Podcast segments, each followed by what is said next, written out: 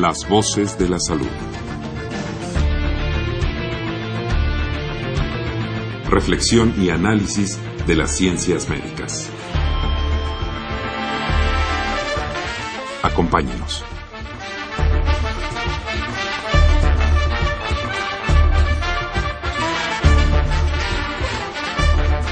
Muy buenas tardes, mis queridos amigos. La Facultad de Medicina de la Universidad Nacional Autónoma de México y Radio UNAM tienen el agrado de invitarlos a que nos acompañen en este su programa Las Voces de la Salud.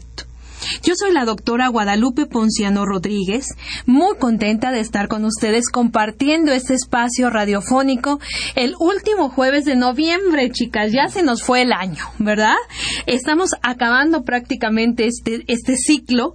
Y bueno, el día de hoy creo que vamos a tener un tema muy interesante, un tema con el que les aseguro, mis queridos radioescuchas, todos hemos estado en contacto alguna vez, desafortunadamente, ya sea con alguien muy cercano, con algún familiar, con algún amigo o con lo peor, con uno mismo, ¿verdad?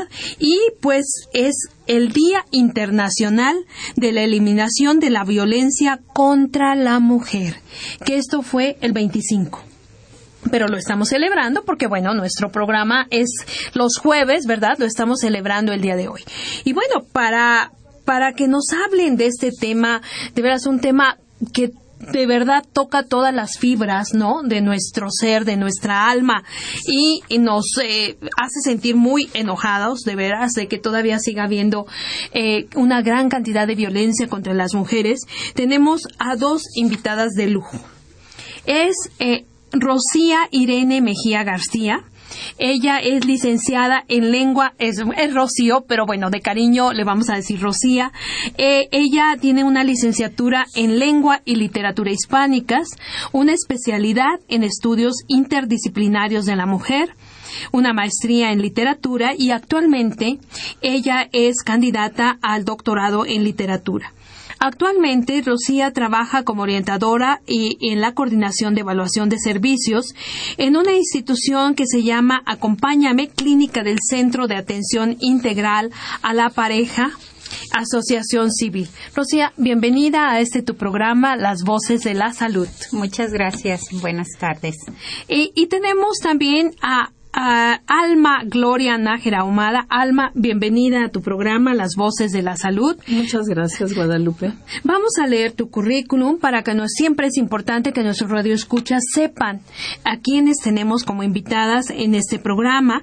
Eh, Alma tiene una licenciatura en Sociología, una especialidad en demografía, un posgrado, específicamente una maestría en ciencias sociomédicas y actualmente es la jefa del área de género y salud del Instituto Mexicano del Seguro Social.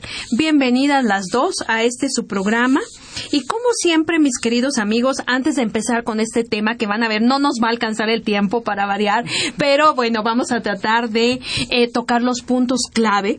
Eh, los queremos invitar a que se comuniquen con nosotros. Recuerden que este es un programa que hacemos con mucho cariño para ustedes que nos escuchan y queremos que nos retroalimenten. Queremos saber que ustedes nos están escuchando y la mejor forma de hacérnoslo saber es marcar el 55 36 89 89. Lo repito, 55 36 89 89 con cuatro líneas. Y para ustedes mis queridos amigos que están en provincia tenemos el 01 800 505 26 88 otra vez 01 800 505 26 88 es un número gratuito y nos va a dar de verdad muchísimo gusto que nos hable.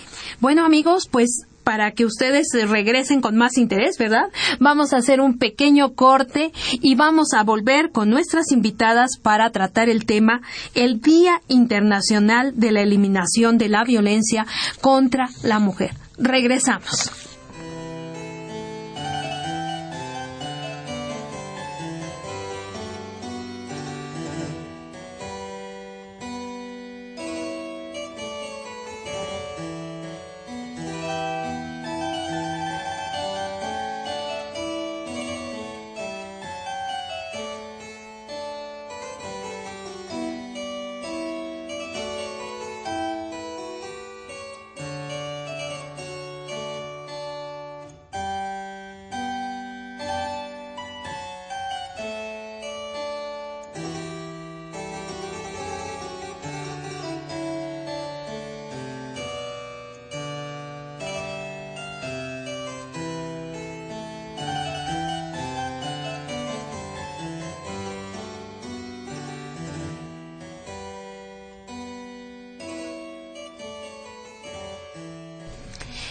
Estamos de nuevo con ustedes, mis queridos amigos, en este su programa Las Voces de la Salud. Y el tema del día de hoy, bueno, un tema tremendo. El Día Internacional de la Eliminación de la Violencia contra la Mujer. Las invitadas también tremendas, Alma Gloria, eh, Nájera Ahumada y Rocío Irene Mejía García. Eh, chicas, si ustedes me lo permiten, bueno, yo busqué algunos datos y tengo que decirles que estoy adolorida. Adolorida literalmente por la cantidad de información que hay. Información terrible. Miren nada más, algunos hechos y cifras. El 35% de las mujeres y las niñas sufren alguna forma de violencia física o sexual a lo largo de sus vidas. En algunos países esta cifra asciende a 70%, 7 de cada 10 niñas o mujeres que son violentadas. También se calcula que más de 30 millones de niñas menores de 15 años están en peligro de ser sometidas a algo espantoso que es la mutilación genital femenina. Más de 130 millones de niñas y mujeres ya están mutiladas. En el mundo, en la actualidad, más de 700 millones de mujeres se casaron cuando eran niñas, es decir, no tuvieron una infancia, y de estas, 250 millones eran menores de 15 años. Las niñas que contraen matrimonio antes de cumplir los 18 tienen, por supuesto, menos probabilidad de terminar con su educación, si es que tienen al menos posibilidad de tener alguna educación, y, por supuesto, más de sufrir violencia doméstica y complicaciones en el parto. Eh, las consecuencias, desafortunadamente, de la violencia de género perduran a lo largo de generaciones. Entonces, bueno, estos datos definitivamente, bueno, son espantosos y podríamos seguir. Eh, encontré muchas, eh, mucha información al respecto, pero eh, bueno, y creo que esto es la base de por qué el 25 de noviembre se celebra el Día Internacional de la Eliminación de la Violencia en la Mujer, ¿no? Vamos a seguir con esta información y creo que ustedes nos lo pueden eh, ampliar mucho más. Y bueno, termino nada más esto con, con una frase que me pareció terrible. Dice, la normalización de la violencia en general y hacia la mujer en particular que sin restarle crueldad ni justificarla, la hace ver como parte del paisaje. Es decir, nos acostumbramos de alguna forma a escuchar todas estas cifras y decimos, bueno, pobres, eh, las mutilaron, ¿no? Tienen una mutilación genital, pobres, eh, las secuestraron, las robaron, eh, están violentadas, pobres, pero bueno, creo que es el momento de hacer algo más, ¿no? Creo que esto como que llega a las fibras más íntimas de nuestro ser, no solamente como mujeres, yo diría como seres humanos, ¿no? Entonces vamos a empezar y, creo que vamos, eh, como siempre en este programa, tratamos de puntualizar los conceptos eh, que vamos a trabajar a lo largo del programa y en este caso, pues la violencia. ¿A qué se llama eh, violencia, Rocío? En términos generales podemos denominar como violencia la utilización de la fuerza en cualquier actividad, acción o actitud que desarrollamos como seres humanos, ¿no? Esto a partir de la definición clásica que hay en el diccionario de María Moliner, que me parece uno de los diccionarios más bonitos que tenemos en lengua castellana. Y pues básicamente cuando lo utilizamos políticamente, que es el caso de la conmemoración del Día Internacional por la Lucha contra la violencia hacia las mujeres y las niñas, pues lo utilizamos como toda acción que se hace para limitar, eh, para coartar las actividades que puede realizar en este caso, las mujeres y las niñas. Y las niñas. ¿Cuántos tipos de violencia puede haber, Alma?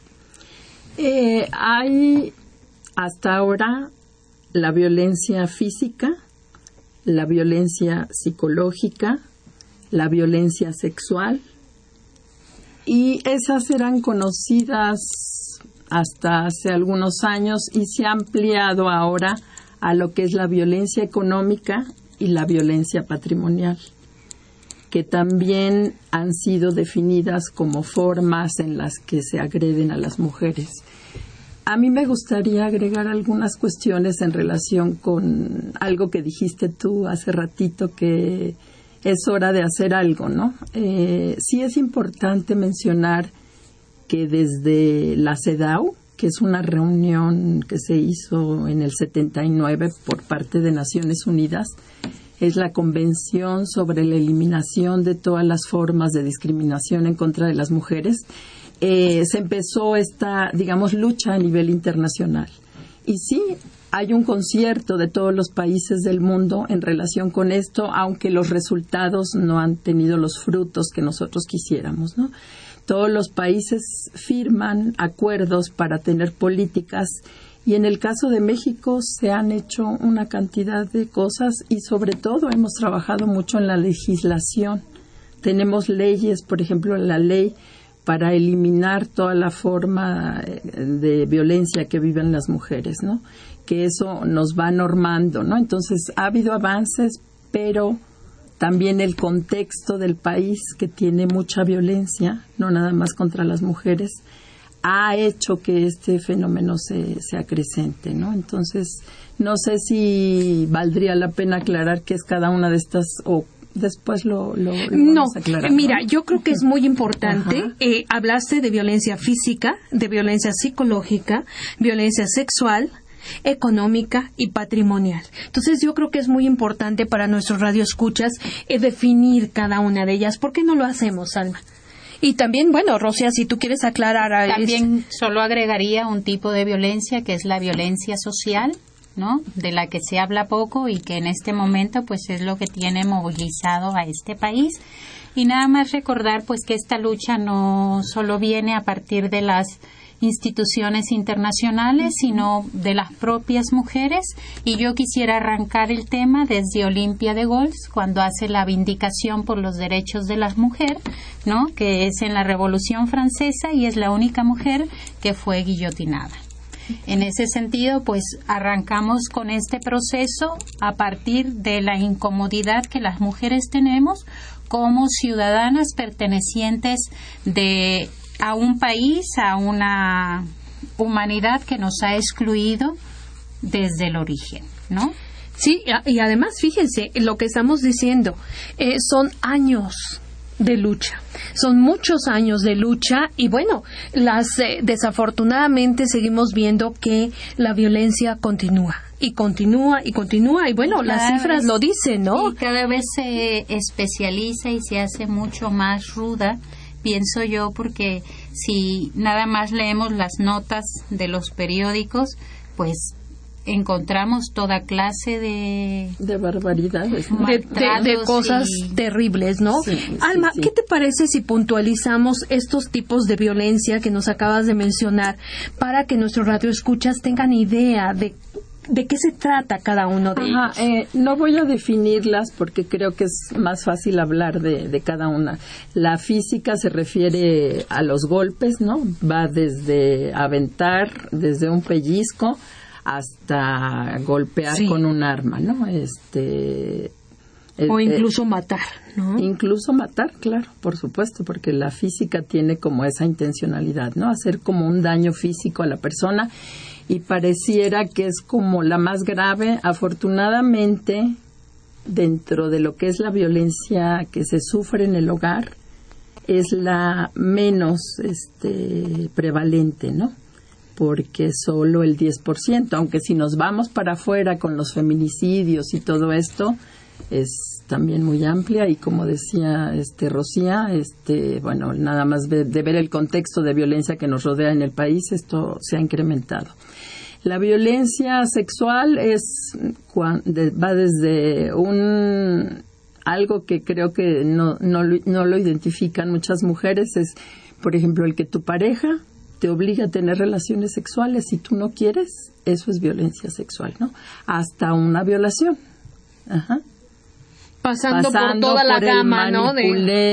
de la exhibición de imágenes pornográficas a las que a veces algunas mujeres tienen que aceptar como parte del vínculo amoroso con su pareja, ¿no? Y en ese sentido también habría que hablar como de la violencia sexual que se ejerce de manera particular y de la violencia sexual que se ejerce de manera colectiva, pues hablamos de violaciones tumultuarias, hablamos de una serie de actos de maltrato sexual que se hace a las mujeres. Por ejemplo, tenemos en México el caso de Atenco, ¿no?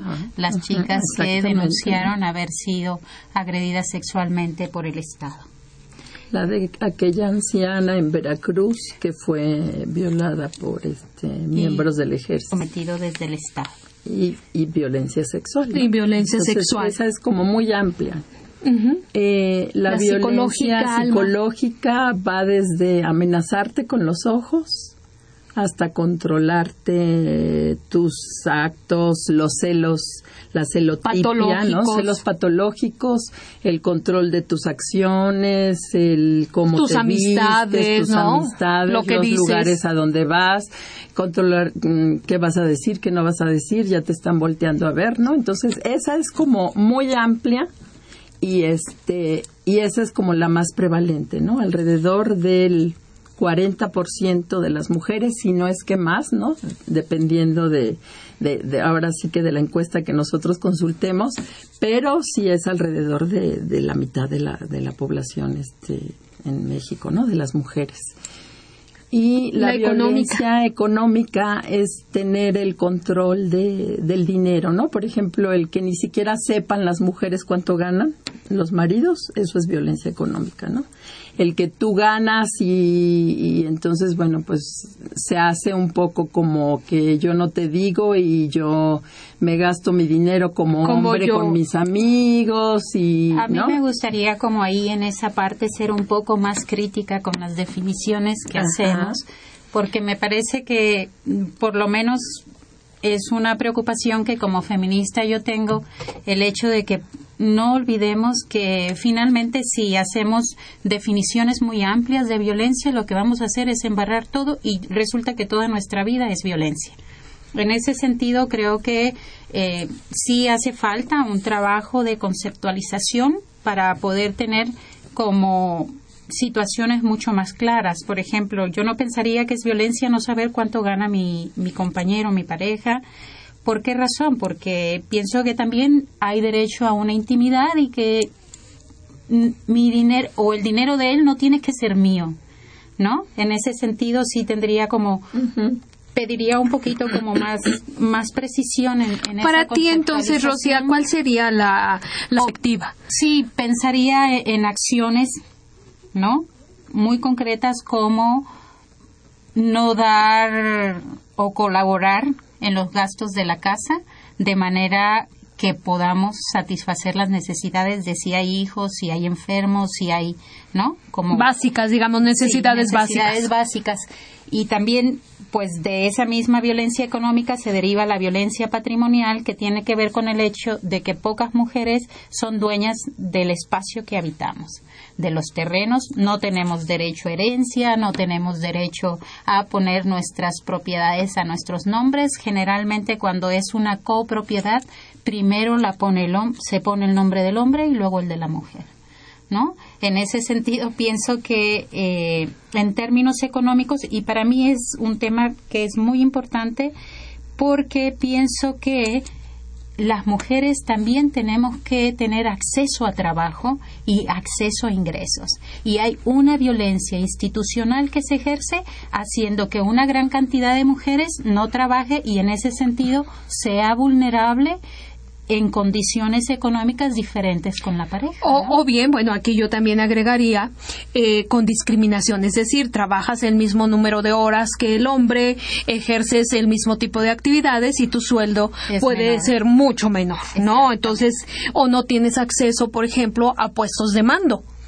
¿No? O sea, eh, tú ves dónde están los directores generales, tú ¿no? Y son hombres, básicamente, ¿no? Entonces, bueno, aquí sería otra situación. Eh, Alma, ¿qué, nos quieres agregar? a mí me parece muy importante lo que dijo Rocía, ¿no? Eh, y, y esto siempre se va ampliando más, ¿no?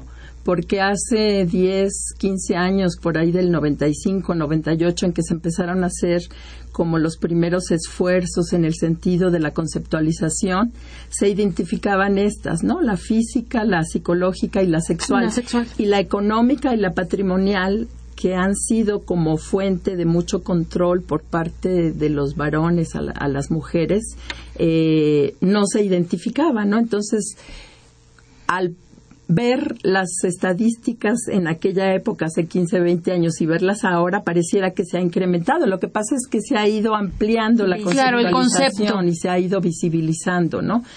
Y el eje central, digamos, o uno de los ejes centrales para que los hombres puedan dominar a las mujeres es justamente su autonomía económica, ¿no? O sea, las mujeres que no tienen una autonomía económica, como decía Rocía, eh, esta parte de tener acceso al trabajo las hace mucho más vulnerables que mujeres que tienen una solvencia económica, ¿no? Entonces, ese es como un eje de, los más importantes y de ahí viene la violencia económica y la patrimonial. La patrimonial. este, podríamos estar aquí en un debate de que si es así o de que si es así, pero yo creo que esa parte es como muy importante, ¿no? y hay que celebrarlo que se haya ampliado la conceptualización en los últimos años y que las mujeres puedan identificar. Claro, y esto se ha ampliado gracias a que cada vez se está estudiando esto más como un fenómeno social. Tú hablabas, ¿no? De la cuestión social. Sí, Rocía. E-, económica y estructural. O sea, porque pienso que esa es una parte y tenemos que verlo. Tú hablabas en un inicio acerca de la importancia de hacer política pública en favor de la disminución de este fenómeno, ¿no? Sin embargo, lo que yo estoy viendo es como una correlación entre los estados, las democracias y la violencia que se hace contra las mujeres y contra las niñas, ¿no? En, en el sentido estructural, básicamente pienso que las mujeres somos explotadas económicamente y es un punto que hace una gran diferencia con respecto a nuestras capacidades sociales. ¿No? Y somos explotadas no porque no tengamos capacidad de trabajo ni capacidad de generar ganancia en este país o en cualquiera, porque está en todos, ¿verdad? Lo que sucede es que tenemos demasiada capacidad y esa capacidad está siendo potencializada y capitalizada por los hombres, en el caso del trabajo por los empresarios y en el caso de la política por los gobernantes, ¿no? Y es riqueza que produce la mujer que nos convierte en pobres, curiosamente. Exacto, sí, Alma. Y habría también que agregar, ¿no? Dentro de este espacio tuyo que es la salud, que es un problema de salud pública, claro. por su magnitud. Porque sí, es un problema social, pero también un problema enorme de salud. De salud pública, de salud pública. Entonces, en ese sentido hay coincidencia en esta parte. O sea, es un problema social que tiene impacto en salud por su magnitud, porque hablando de, prevalencias o de cuánta población la sufre, van eh, desde el 10%, por ejemplo, en, en, países como Japón, hasta el 70% como en países eh, Bolivia, ¿no? Y ahí tenemos una gama amplísima, pero no hay ningún país que se salve, ¿no? Y algo que es bien importante, que tiene que ver con esta igualdad de las mujeres y de los hombres, que este es como, a mi parecer, eh, el evento como más eh, perverso y más terrible y más extremo de, la, de, lo que es la desigualdad entre los hombres y las mujeres. Claro, y además fíjense que, que esto yo quisiera retomarlo. Eh, aparentemente es una pandemia. Es decir, es una situación global. Tú lo acabas de mencionar. No hay un país que se salve. Y esto llama la atención. O sea, ¿qué está pasando como seres humanos, no? ¿Qué está pasando? Y bueno, tan, tan está pasando algo importante específicamente con las mujeres y las niñas que, que se establece el 25 de noviembre específicamente, ¿no? Como eh, la eliminación, el día de la eliminación de la violencia contra la mujer. O sea, eh, eh, que quiero que quede claro que entendemos que también hay violencia contra los hombres, evidentemente, pero el día de hoy en este programa lo que queremos es tratar este día 25 de noviembre, que aquí tengo el dato, se establece en 1994 en la Asamblea General de las Naciones Unidas esta declaración sobre la eliminación de la violencia contra la mujer y en 99 se declara el 25 de noviembre como el Día Internacional de la Eliminación de la Violencia en la Mujer. ¿Qué creen ustedes que está pasando? ¿Qué está pasando en el mundo? ¿Por qué, a pesar de que tú lo mencionaste desde la Revolución Francesa, hay voces femeninas que están diciendo, aquí estamos, algo está pasando? ¿Y de cuántos años estamos hablando? Y estamos hablando ahora de una pandemia ¿Qué es qué, qué, ¿Cuál será el motivo? ¿Qué es lo que ustedes creen que explica esta enorme violencia contra la mujer que en algunos países estamos viendo es hasta del 70%? Claro. Rocía. Yo diría que son muchas las causas. No podemos encontrar una sola, ¿no? Es en este sentido, pues a veces son situaciones particulares, a veces son situaciones generales, ¿no? Como las que estamos viviendo en este momento en el mundo. A mí me llama la atención cómo ocurren graves violaciones a las mujeres y el mundo sigue como tan tranquilo, ¿no? Sí, lo que decía al principio, ¿no? Como que estamos acostumbrados, o sea, escuchamos y simplemente, no, yo creo que ni siquiera escuchamos, yo creo que oímos solamente y pasa. Y últimamente lo que yo he encontrado de manera social es que las personas hablan más de la violencia que cada quien ejerce. O sea, me ha tocado en los últimos cuatro taxistas que he usado la manera como ellos hablan de maltratar, golpear y hay una especie como de gozo por el maltrato que ejercen hacia las mujeres, ¿no? O hacia otras personas. Creo en ese sentido no voy a hablar como de pérdida de valores, que es lo que a lo que normalmente se recurre para hablar de esto, ¿no? Pero yo lo que creo es que la violencia y lo han estudiado antropólogos y biólogos en América Latina, pues es consustancial al ser humano. ¿No?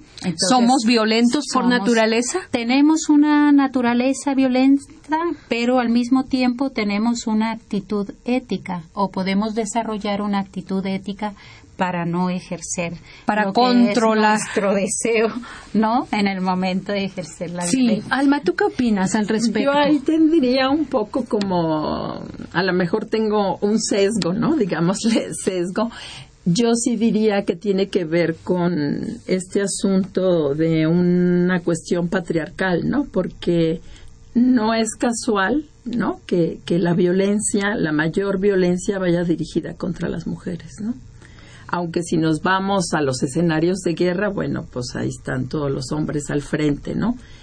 Pero esta forma, esta, este día, ¿no? Es contra la eliminación en contra de, de, la violencia contra la mujer. Como que la, creo que la igualdad, está más que un asunto natural, porque yo creo que no es un asunto natural y si hay como mucha literatura que nos avala, ¿no? En el sentido de decir que es una construcción social, ¿no?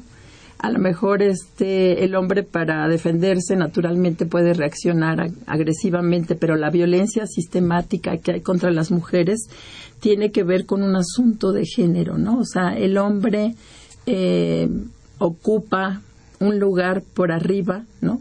Que, las mujeres, y aquí habría mucho que hablar desde las primeras feministas, ¿no? Pero eh, el que se esté hablando tanto de eso tiene que ver con las políticas públicas, ¿no? En, el Plan Nacional de Desarrollo de México, del Gobierno de México, lo tenemos un, tres ejes transversales y uno de los ejes transversales es la perspectiva de género, donde entra toda esta cuestión de, de, la violencia, ¿no? Entonces, en las instituciones de salud se ha estado trabajando sobre esto y hay como muchos intentos, pero no han logrado como concretarse, ¿no? Entonces, este, creo que se complementa con lo que con lo que dijo Rocío. Ya ven, mis amigos, les dije que este tema, bueno, es de veras bien interesante, no nos va a alcanzar el tiempo y como siempre, a la mitad de nuestro programa vamos a hacer una breve pausa. Les recuerdo los teléfonos 55 36 89 89 y el 01 800 505 26 88. Regresamos en unos minutos. Ya sé, ya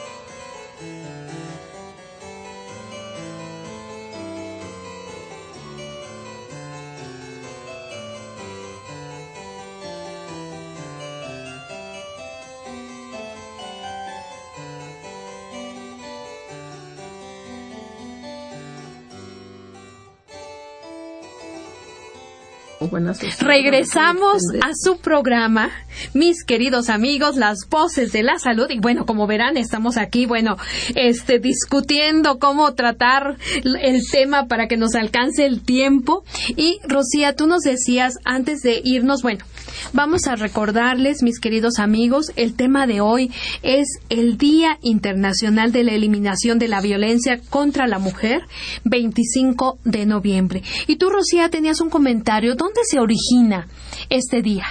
Bueno, tú nos hablabas de cómo se fue institucionalizando el día, ¿no? Y hasta el año de 1999, pero su origen está en el asesinato de tres activistas sociales que eran Patria, Minerva y María Teresa Mirabal, que fueron asesinadas el 25 de noviembre de 1900 Dominicana, ¿no? Entonces, en ese sentido, retomando también lo que decía Alma hace un momento, pues finalmente cuando hablamos de violencia a las mujeres, a mí me gustaría hablar de dos cosas, que es patriarcado y capitalismo, porque son los dos elementos básicos que hacen que las mujeres estemos en situación de desventaja y de vulnerabilidad en nuestra sociedad, ¿no? Y que la violencia por eso tenga esos niveles que tiene contra nosotras.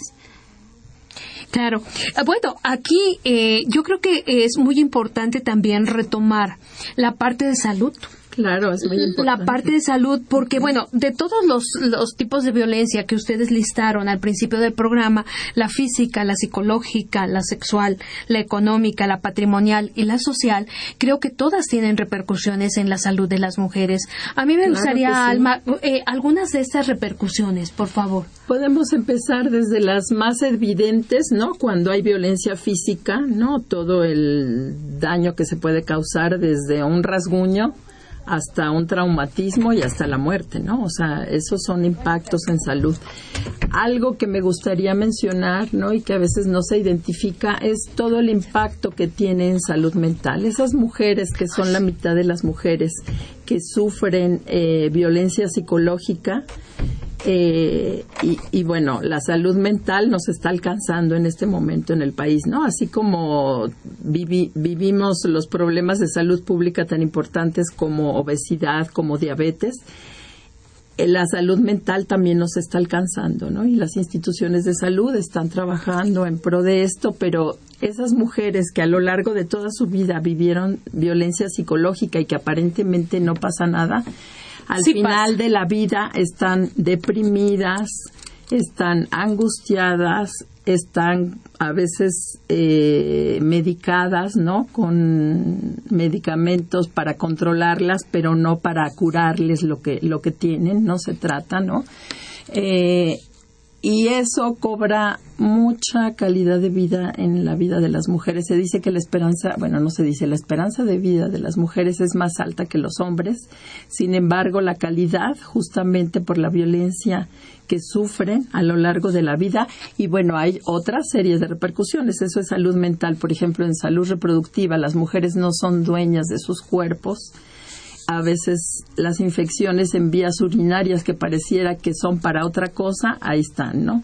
Todos los problemas ginecológicos que se presentan en relación infecciones, con esto. ¿qué tal? ¿Qué me dices, por ejemplo, de VIH? VIH, SIDA, cómo ha evolucionado el VIH, SIDA, el papiloma. El VIH, SIDA empezó siendo una cuestión de hombres y actualmente las mujeres estamos casi a la par, ¿no? Y tiene que ver con este asunto de la doble moral sexual, que muchas veces a los hombres se les permiten socialmente varias parejas y las mujeres no saben y por el asunto de la sospecha y de la infidelidad que no se puede hablar, ¿no? Todo este asunto hace que las mujeres hayan sido infectadas. Claro. Pareciera que Rocío quiere. Sí, a ver, eh, Rocío, dinos, porque estás así como, a ver, ¿qué, momento, momento. A ver. Sí, me parece que tenemos que hablar pues como de muchas condiciones y son bastante complejas. O sea, a mí de pronto me parece que el tiempo pues sí está limitado, ¿no? Pero he visto últimamente, yo trabajo haciendo el acompañamiento de mujeres que cursan con un embarazo por violación, ¿no? Y lo que me he encontrado, pues bueno, finalmente, si lo pensamos desde la salud, cuando una mujer llega con una violación, no se piensa en darle anticoncepción de emergencia como primera opción Segundo, no se piensa en proporcionarle el tratamiento para la prevención del VIH, ¿no? Que también tenemos 72 horas para poder proveer el esquema preventivo y no se está haciendo como práctica. O sea, pienso también que eso tiene que ver porque el gremio médico no ha logrado entender que el tema de la violencia, el tema del maltrato, cuando llega en estas condiciones, pues también es un tema y un problema de la medicina. Claro, y que tiene que ser algo y de emergencia en el instante, ¿no? Claro, tienes que, tomar la decisión. Antes de que las una 72 mujer horas, que acude en esas condiciones, pues necesita ser atendida lo más cálida y humanamente posible, porque entonces las mujeres tenemos limitantes para llegar a las instituciones de salud, a las instituciones jurídicas, porque no estamos viendo un recibimiento ni un conocimiento de parte de todos ellos. Y en el caso de las infecciones, pues sabemos, las mujeres en México, por lo menos el 70% y lo veo, trabajo mucho con adolescentes, llegan con una infección de transmisión sexual. ¿Por qué razón? Porque en este momento lo que la práctica erótica les está pidiendo es que usen coito interrumpido y ritmo. No están usando condón. Anticonceptivos. Y además lo que están diciendo es, no hay problema, o sea, no te preocupes, te tomas la pastilla, le dice el chico. Entonces, siguiente, ¿no? finalmente también tenemos embarazos no deseados como parte de esta institucionalización de la violencia en las relaciones amorosas y que el sector médico no está atendiendo. Si nos vamos, pues lo que últimamente hemos llegado a conocer, que es la violencia obstétrica, ¿no? Ah, bueno, esa es otra forma de violencia, claro. claro. y que también como prestadoras y prestadores de servicios tenemos que hacer frente a eso porque en nuestras actitudes estamos reproduciendo el patriarcado y el capitalismo.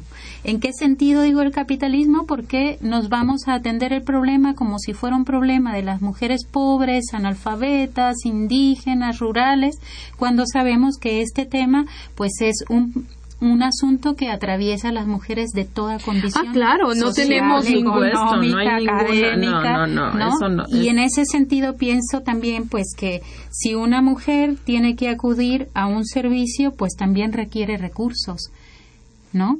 Y que vemos como la, la pauperización que produce el sistema con no darnos... ¿no? Que va de, desde lo más macro hasta los hogares, ¿no? Y atraviesa todo, no, no se queda en, en, pequeño. Y que para mí es muy importante mirar cómo en las relaciones del tú del yo y tú o tú y yo sí, pues se producen o sea, ahí mismo, en esa manera, si vemos la violencia en el noviazgo que tienen las mujeres jóvenes ahora, es impresionante encontrar datos de hasta 40%, ¿no? Sí, en los que va ahorita de todo. Hay un programa que se está manejando en relación con el embarazo adolescente porque ha aumentado eh, la edad entre 15 y 19 es alto, ¿no? Pero el alarma ahorita es que la edad entre 10 y 14 años ha aumentado, ¿no? Nosotros se ha trasladado de grupo de edad a la casi niña. Niña, También el VIH, porque vemos que el grupo que más se ha infectado No, y, evidentemente el riesgo obstétrico que tienen estas niñas,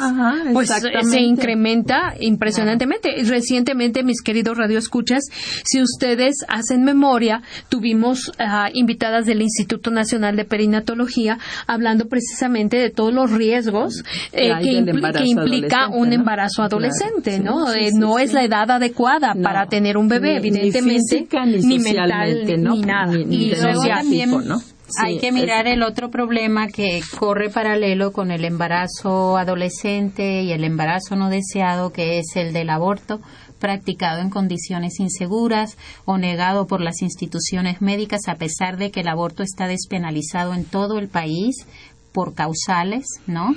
y entre las causales una de ellas es la violencia sexual y finalmente también mirar cómo el sistema de salud y el sistema judicial lo que están haciendo es criminalizar a las mujeres.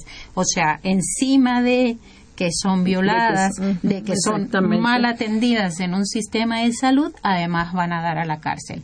En ese sentido pienso que es un problema violentadas muy grave, multi, que le llaman ahora con la ley de, violencia multi, porque vienen de ser violentadas en, la calle o en su casa, ¿no? y llegan a las instituciones y siguen violentadas, ¿no? Sí, es así como te caíste y te regaño, ¿no? porque te caíste, o, te pego porque te caíste, que es súper importante quisiera agregar la violencia durante el embarazo. Pareciera que el embarazo es un estado que te protegería como mujer y que eres más vulnerable y que te cuidan más. Pues no, las encuestas eh, reportan que durante el embarazo la violencia se incrementa, ¿no? Cuando eres una mujer violentada que sufre violencia de algún tipo sin estar embarazada, durante el embarazo se incrementa. Esto se incrementa. y además también tiene unas formas muy graves. Me tocó alguna vez en comunidades rurales e indígenas recibir a mujeres que venían baleadas de la panza, ¿no? Por el marido, precisamente porque finalmente no quieren tener una criatura. Y también pondría como parte de estas violencias durante el embarazo la negación de un aborto. Pienso que tendríamos que empezar a, a solicitar que una mujer que tiene un embarazo no deseado, eso ya es una violencia.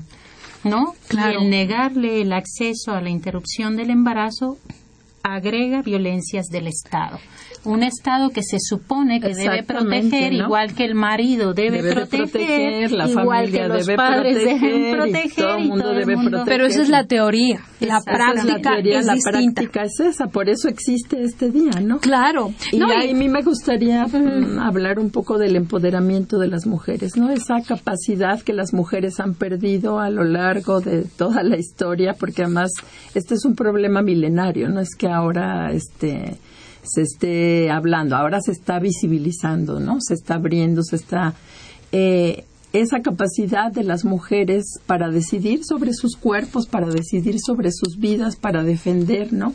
Claro. Esa es como una forma que tenemos que trabajar todos juntos como, como sociedad, ¿no? A Ahí quiero ser más optimista que tú. a ver, Pienso yo que las mujeres no hemos perdido esa capacidad, la hemos cedido en ese sentido hay que retomarla y volver, o sea, retomarla porque tenemos la capacidad no, yo estoy totalmente de acuerdo contigo. ¿no? Sí. Por eso es que quiero ser optimista y no y pensar que vamos a terminar ah, con la violencia, si no, no imagínese llorando no, no, todos los días. no, no, nada más hay que, ver las nuevas generaciones, aunque ceden esta parte también ya están. no y además miren, véanlo, aquí por ejemplo en esta cabina, mis queridos radioescuchas, estamos tres mujeres muy afortunadas porque hemos podido estudiar, hemos podido alcanzar una serie de metas, ¿no? Y nos permiten esto tener una visión más integral, ¿no? De esta problemática. Y no es México el único. Fíjense, yo estaba leyendo del tren de la libertad, no sé si han escuchado de eso, en España, que va a partir desde Asturias para llegar a Madrid el primero de febrero. Y lo que están haciendo es exigiendo que se mantenga vigente la ley actual que tienen de salud sexual y reproductiva y de interrupción, lo que ustedes estaban mencionando, de interrupción voluntaria del embarazo, de que la mujer, a través de este empoderamiento que tú mencionas, Rocío, que debemos de retomar de alguna forma, ¿no? También poder ser tomar las decisiones con nuestro propio nuestro propio cuerpo. Y en ese sentido también es como construirnos como sujetos diferentes, porque eh, me preocupa mucho que solo construyamos víctimas Sí, claro. Como que finalmente, de acción, ¿no? y, dueñas de nuestro cuerpo y dueñas de nuestro destino. no, tenemos un cerebro maravilloso, ¿no? Igual que el del hombre, ¿no? O sea, digo, tal vez algunas diferencias fisiológicas, pero tenemos todo, como tú decías, Rocía, para retomar este empoderamiento, ¿no? O retomar nuestra capacidad como mujeres, ¿no? Claro. Que es una capacidad múltiple y que finalmente sí ha hecho ricos a los gobiernos, a los empresarios, y a los hombres con los que convivimos, pues obviamente con más razón tendrá capacidad de hacernos a nosotras eh, poseedoras claro. de gobernanza, de democracia, de política, de libertad. Claro, claro. Y fíjese, esa riqueza que nosotros generamos, que no se ha tomado en cuenta, si le pusiéramos dinero a todo lo que las mujeres hacemos en la casa, lavar, planchar, educar hijos, todo eso aporta al Producto Interno Bruto y no ha sido reconocido, ¿no? Así como se reconoce el sueldo de los maridos o de los esposos hacia la manutención, nosotros tenemos otra parte igual y hay, hay datos y cifras y se aporta alrededor de un 30% al Producto Interno Bruto y no ha sido reconocido, ¿no? Entonces, esa es una forma de, empezar a empoderar, de, seguir empoderando a las mujeres, ¿no? Porque es decir, ¿sabes qué? Ahí está tu aportación también al país, ¿no? Reconocerla, porque finalmente ahí está, no, pero no ha sido reconocida. Hay cambios muy evidentes, yo les voy a mencionar, por ejemplo, alguno aquí en, en nosotros, este programa de la Facultad de Medicina, antes, si nos vamos unos 20 años antes, la la carrera de medicina era una carrera de hombres, básicamente. En este momento, las mujeres representan más del 60% de las estudiantes. O sea, lo que tú decías, vienen generaciones nuevas que van a poder, eh, ojalá, hacer este cambio o esta, eh, poner los cimientos para una nueva visión de la sociedad, ¿no? Ojalá que sí, porque pienso de todas maneras que hay una educación muy patriarcal en la Facultad de Medicina. Sí, bueno, es una de las facultades muy tradicionales. Eso aunque sean mujeres finalmente tenderán a reproducir los sistemas de poder. Pero ya vemos muchas investigadoras y muchas profesoras. Yo, por ejemplo, trabajo esto con mis alumnos, no solamente con las mujeres, con los hombres y las mujeres. Que es una médica ya en el Seguro Social me cuenta su historia de lo que ella vivió para poder llegar a ser médica cirujana y realmente es una historia de, violencia, ¿no? Entonces ella dice, yo entiendo perfectamente, ¿no? Este el primer tratado de ginecología lo hace una mujer y es firmado por un hombre, ¿no? O sea, en ese sentido también la, la historia de las mujeres que hubo Matilda, no me acuerdo ahorita de su apellido, que está su busto ahí en el centro médico, y tuvo que asistir a las clases con su mamá porque como ella iba a ver este cuerpos desnudos, ¿no? Entonces, alguien que la acompañara, ¿no? Y que hiciera que este asunto. Entonces, bueno, es una historia milenaria, ¿no? Pero sí, hay que ser este optimista. Claro. Bueno, miren, eh, chicas, nuestros radioescuchas siempre tienen un lugar aquí especial en el programa, entonces me gustaría dar lectura rápidamente a todo esto que nos comparten. Una persona que deja un mensaje anónimo nos eh, da una serie de eh, anécdotas que me voy a permitir compartir. Dice, una compañera de trabajo de mi hermano no cobra su sueldo. Su esposo lo hace por ella en un empresa del Estado de México. Bueno, sin comentarios. Eh, nos dice que conoce a una chica de entre 18 a 20 años que estudia y trabaja, a la cual corrieron de su casa porque se negó a servirles de cenar a su hermano, ya que estaba muy cansada. Ok, otro.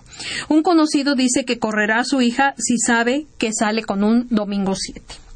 Bueno, coincide con las especialistas de que la violencia contra la mujer sigue siendo muy importante. Bueno, muchas gracias por este comentario. Solo tantito sí, decir que los jóvenes, las mujeres jóvenes cuando ocurren a un servicio de interrupción del embarazo, un gran temor es que sus padres dicen, si lo saben me van a matar, me van a correr, los voy a desilusionar y todo el tiempo me van a estar maltratando. Exactamente. Bueno, aquí también tenemos a Hilda de San Román, que bueno, es una asidua de este programa. Hilda, ¿cómo está? Muchas gracias. Y nos narra también otra anécdota. Un director de una escuela de Toluca, específicamente una secundaria, dispuso que las chicas llevaran delantales por encima de sus faltas para evitar provocar a los varones. Ojo, ¿eh? Y quienes a, su vez se solidarizaron y protestaron contra el director llevando delantales también, señalando esta actitud machista que había tomado. Entonces el director revocó su decisión. Y en ciertos, también nos dice Hilda que en ciertos países como Argentina ya se puede poner el apellido de la madre antes que el del padre, ¿no? Bueno, otro comentario. Muestras, ¿no? Sí, claro. Otro comentario de Claudia López nos dice que desde su punto de vista el hombre como género tiene cierto rechazo, envidia, aversión hacia la mujer en todas las culturas y en todas las épocas. Ella se cuestiona, bueno, ¿a qué se deberá esto? Si puede ser genético, cultural, religioso, por lo que hemos estado discutiendo a lo largo del programa, ¿no? Esto es una cuestión multifactorial, es muy difícil achacarla solamente a un factor y nos dice algo que desafortunadamente es una realidad. Ya lo habías mencionado tú, Rocía, que eh, esto de la violencia no reconoce un estrato sociocultural específico, sino que atraviesa todos estos estratos y dice que incluso hay mujeres que aplauden y aceptan la violencia y que la televisión ha tenido un papel muy importante estas eh, terribles telenovelas, ¿no? De mujeres sufridas, violentadas, pero que bueno, eh, mátame, pégame, pero no me olvides, ¿no? Pero no me dejes. O cásate conmigo. O cásate conmigo. o déjalo que me pega al fin que es mi marido. Claro. Pega rico y ese tipo de tonterías, ¿no? O sea, y bueno, eh, escuchaba por ahí una entrevista de una persona que decía, pues es una persona con un alto grado de estudios que decía que se transformó en una mujer de eh, blusas de cuello de tortuga y manga larga y lentes oscuros y que eh, vivió en una relación más de 10 años, ¿no? De violencia. Entonces, bueno, aquí lo que decíamos y ella cree que, em, bueno, este tipo de, situaciones en la televisión hacen que muchas mujeres crean que esto, el aceptar la violencia es natural, es natural y que al contrario las puede llevar a tener un buen marido, un buen sexo y un buen matrimonio. Nada más diría que la naturalización es una forma de política. Entonces, en el momento en que la violencia para nosotras es natural o para el Estado es natural, lo que nos está diciendo es que su política es violenta. Claro, yo ahora hay que hay que hacerla visible, hay que desnaturalizarla y hay que denunciarla, ¿no? Porque además es un delito, así lo marca la ley, ¿no? Y bueno, quiero quiero terminar aquí con este este comentario, lo dejé al final, no por sino porque quiero que lo retomemos aquí en la discusión, es el arquitecto Arturo Almanza. Arturo, muchas gracias por molestarse en retroalimentarnos. Nos da mucho gusto que, que nos hablen, ustedes lo saben. Y bueno, deje su pregunta porque es muy interesante. Él nos pregunta qué nos dicen de la violencia contra los hombres, ¿no? Creo que algo muy breve podemos comentar, pero es también un hecho, ¿no? Tú lo habías comentado, Alrededor del 3% de los hombres, aunque también podríamos decir que está subestimada, ¿no? Porque, bueno, un hombre que declare que es este violentado por una mujer, este, no rompe todos sus esquemas machistas, ¿no? pero eh, también podríamos hablar de esos hombres que reconocen su violencia, y que quieren cambiarla, ¿no? Hay grupos que atienden este tipo y tienen una serie de pasos a trabajar para cambiar esta parte. Y fíjate, perdón, rapidísimo, de hecho tuvimos un, un hombre de una asociación civil ah, de, eh, que, de hombres que reconocen, que, tuvimos un programa y fue un programa maravilloso porque de verdad ahí entiendes cómo se va dando este cambio, ¿no? Desde una posición, él nos decía, desde ser un, una persona totalmente violenta, agresiva, agresiva contra su pareja, se va dando cuenta y en el momento en que descubre esto, bueno, se aterra y, y va, funda esta asociación, ¿no? Yo también lo que quisiera decir para la pregunta que hace el arquitecto es que es verdad cuando hablamos de violencia de género, es importante también incluir la violencia que sufren los hombres, porque en este momento, en el contexto de guerra que estamos en nuestro país, pues el mayor número de víctimas son masculinas.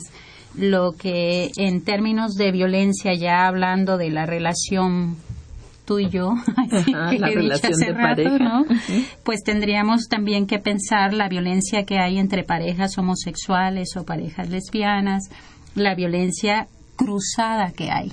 O sea, hablabas hace un momento del 3% de hombres que declaran violencia solo hacia ellos, que ellos no le ejercen, pero hay un, una violencia que, va, que, las mujeres son maltratadas, pero los hombres también, ¿no? Va de ida y vuelta, ¿no? Él me pega, yo le pego.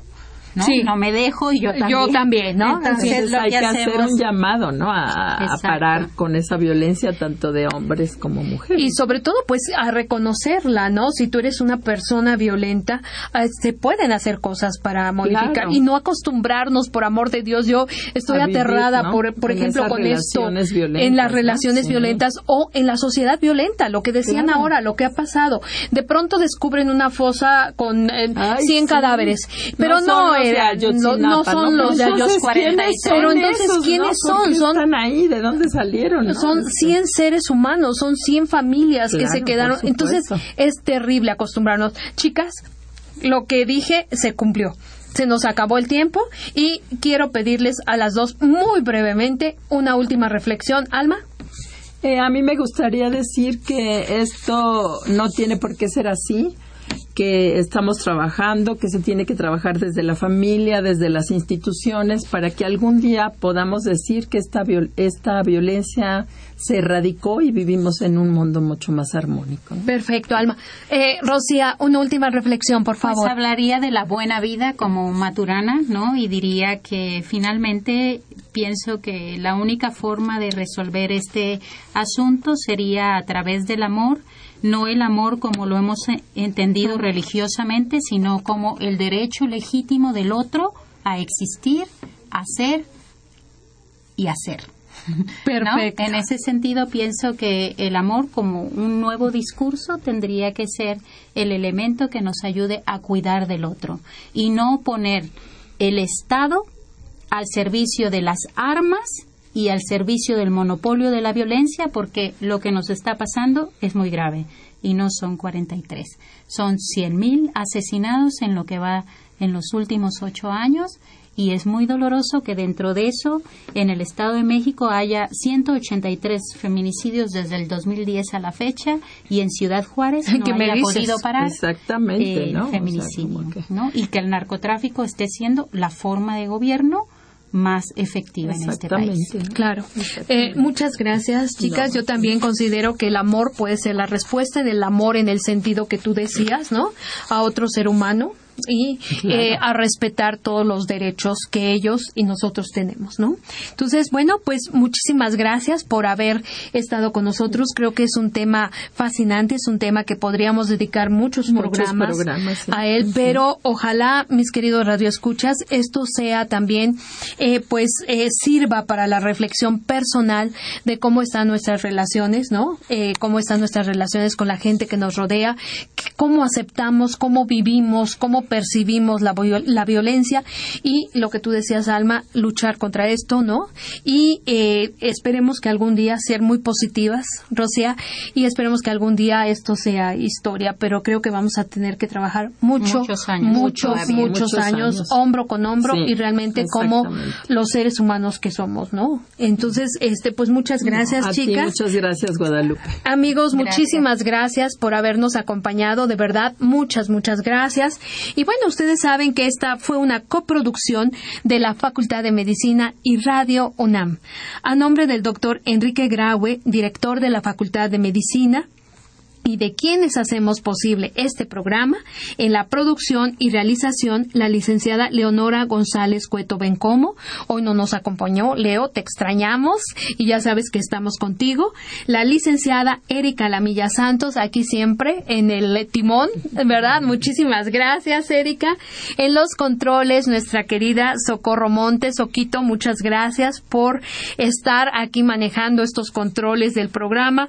Y en la conducción,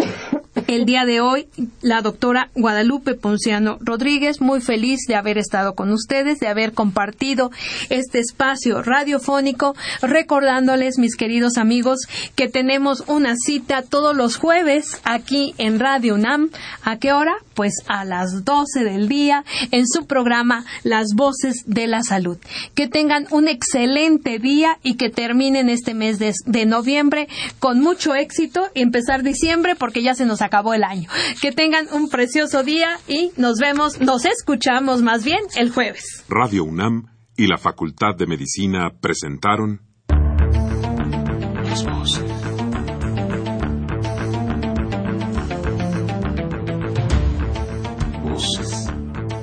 Las voces. las Voces. Voces. Las voces de la salud. Reflexión y análisis de las ciencias médicas.